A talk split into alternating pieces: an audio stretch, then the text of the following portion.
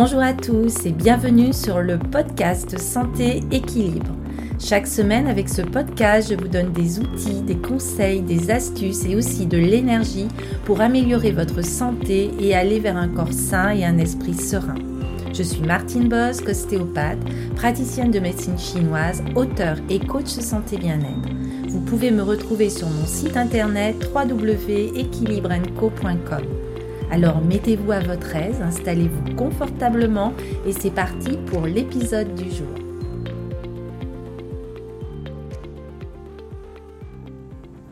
Ravi de vous retrouver pour ce nouvel épisode où nous allons mieux comprendre le fonctionnement de notre mental et comment mieux gérer euh, nos pensées et le fonctionnement de ce mental.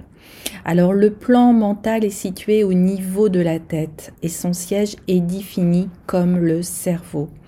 Notre cerveau est constitué d'environ 15 milliards de cellules nerveuses qui reçoivent chaque seconde des impulsions de centaines de milliers d'embranchements nerveux fonctionnant comme un vaste réseau électrique.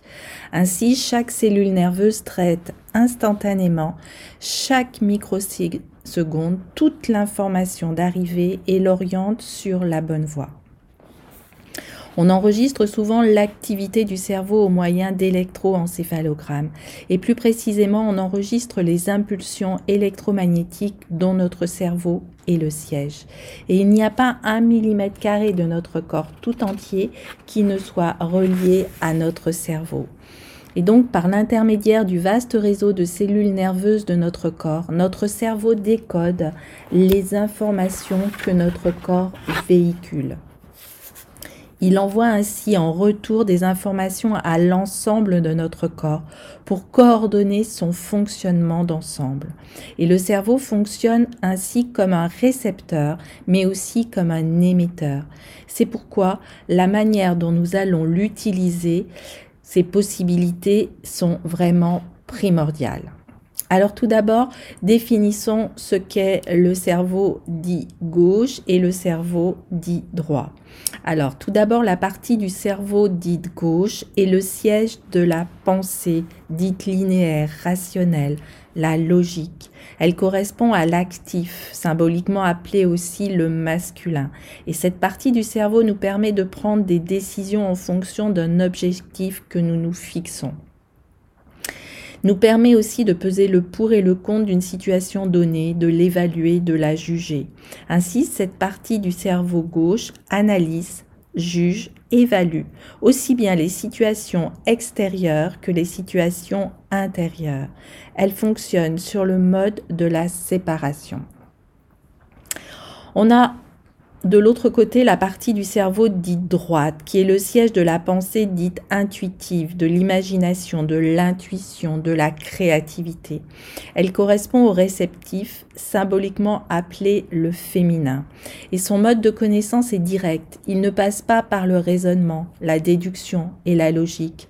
Cette partie du cerveau droit n'explique pas, ne raisonne pas, elle n'analyse pas et ne juge pas, ni les situations intérieures, ni les situations extérieures.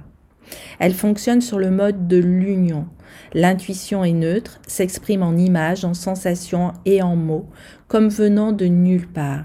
Il arrive très souvent que certaines personnes confondent intuition, neutre et pensée linéaire qui juge. Par exemple, dire cette personne est antipathique n'est pas de l'intuition, mais plutôt du jugement. Dire cette personne m'est antipathique est toujours une évaluation, mais elle a au moins la vérité d'être faite par rapport à soi et non d'une manière absolue. Et nous n'avons pas obligation de trouver toutes les personnes que nous côtoyons sympathiques pour nous. Donc ainsi, l'intuition nous parle, nous informe, se fait entendre, sentir, voir, pour que nous puissions évaluer en disposant du plus d'informations possible, aussi bien logiques qu'intuitives, si les situations, les relations, les événements qui se présentent à nous sont bons pour nous ou non. L'intuition s'exprimant souvent par sensation, plus vous serez attentif aux signaux de votre corps, plus vous pourrez développer ces capacités intuitives et disposer alors d'un maximum d'informations sur votre vie, les situations que vous vivez, les êtres que vous rencontrez ou les relations que vous entretenez. Alors l'utilisation de ces deux parties de notre cerveau correspond à un fonctionnement optimum de nos capacités. Et la logique n'est pas supérieure à l'intuition, ni inversement. Elles sont faites pour fonctionner en parfaite complémentarité. Ce qui importe, c'est vraiment d'accepter que notre cerveau fonctionne sur deux modes totalement différents, qui ont chacun leur raison d'être et qui s'équilibrent mutuellement sans tenter de rendre l'un semblable à l'autre. Alors maintenant, je voulais vous parler aussi du conscient qui vient du latin conscire de cire qui veut dire savoir. Le conscient correspond à ce que nous décidons, pensons, faisons, en le sachant en quelque sorte, c'est le je sais pourquoi et comment. Par exemple, après réflexion, un individu choisit de changer de métier, il décide de le faire, il fait ce qu'il faut pour changer de métier, il en est conscient. Pourtant, et pourquoi et comment il le fait. Et si je prends l'image d'un ordinateur, le conscient correspond à la mémoire vive. Les données sont présentes. Nous les utilisons souvent et les modifions en sachant pourquoi et comment et comme nous le voulons. Nous avons d'un autre côté l'inconscient, inconscire, qui correspond à ce que nous décidons, pensons, faisons sans le savoir en quelque sorte. C'est le je ne sais pas pourquoi ni comment. Il correspond à ce qui se met en place pour nous sans que nous y apportions une attention particulière, sans que nous nous en rendions compte, sans le savoir. Par exemple, si vous marchez sur un trottoir très encombré et qu'il vous est demandé après 100 mètres combien de personnes vous avez croisées, vous ne saurez répondre correctement. Pourtant, inconsciemment, c'est-à-dire sans vous en rendre compte, sans y prêter une attention particulière, votre cerveau, lui, a vu chacune de ces personnes et a fait en sorte que vous ne les heurtiez pas. Et en même temps qu'il guidait votre marche dans les encombrements, conduisait votre respiration, régulait les battements de votre corps. Les mécanismes inconscients, je ne sais pourquoi ni comment, sont aussi ceux qui feront établir à certaines personnes toujours le même genre de relation avec leurs amoureux, avec leurs employés, avec leurs employeurs. Par exemple, c'est toujours la même chose pour moi dans mes relations amoureuses et je ne sais pas pourquoi ni comment.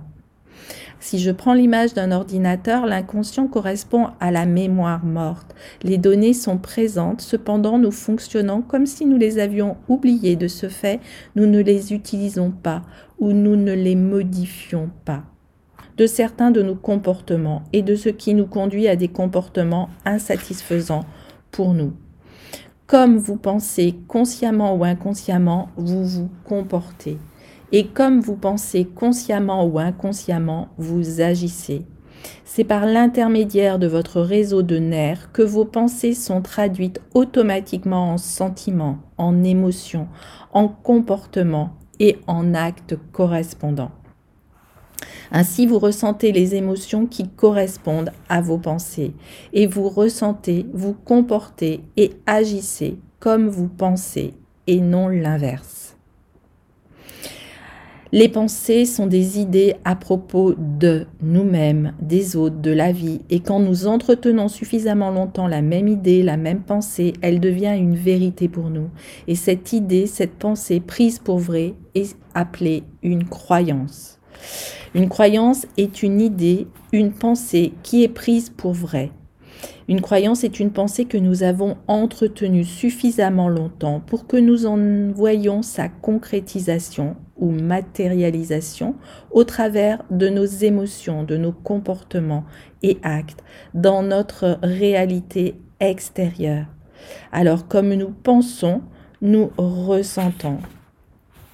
Et comme vous pensez ou croyez vrai, pour vous, vous vous comportez, vous agissez et obtenez la confirmation de ce que vous avez initialement pensé ou cru vrai pour vous dans la réalité concrète de votre vie.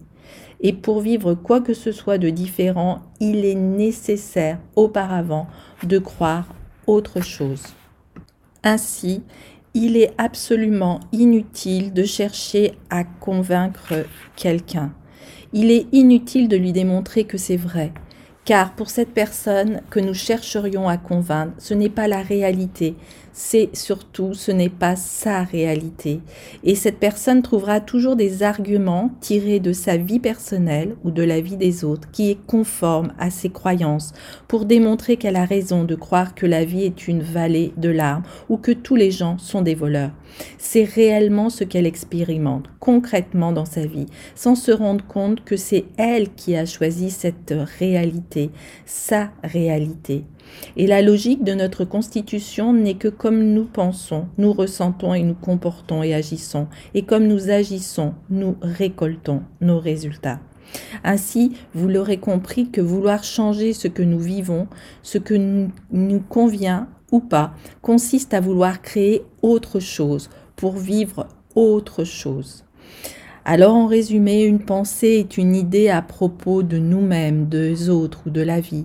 Une croyance, elle est une pensée, une idée à propos de nous-mêmes, des autres, de la vie, qui est prise pour vrai. Et dans notre vie, nous voyons comme une réalité vraie pour nous, au travers de nos comportements, mais aussi de nos actes, la concrétisation de nos croyances. Alors, pour changer quoi que ce soit dans sa vie, il faut d'abord, vous l'aurez compris, changer ses croyances, utiliser notre pouvoir créateur, pour utiliser notre capacité à choisir et décider pour nous, dans la conscience que ce sont nos pensées qui créent notre réalité. Voilà, merci d'avoir écouté ce podcast. Euh, si vous êtes intéressé et si vous voulez aller un petit peu plus loin dans ce mental, comment transformer votre mental, comment modifier vos pensées, vos croyances négatives en croyances aidantes, en pensées euh, positives. Je vous accompagne dans un programme en ligne. Vous trouverez le lien dans la description. Merci à vous et puis euh, eh ben, avec grand plaisir, je vous souhaite de changer vos pensées et de changer ainsi votre vie très très bientôt. Merci d'avoir écouté.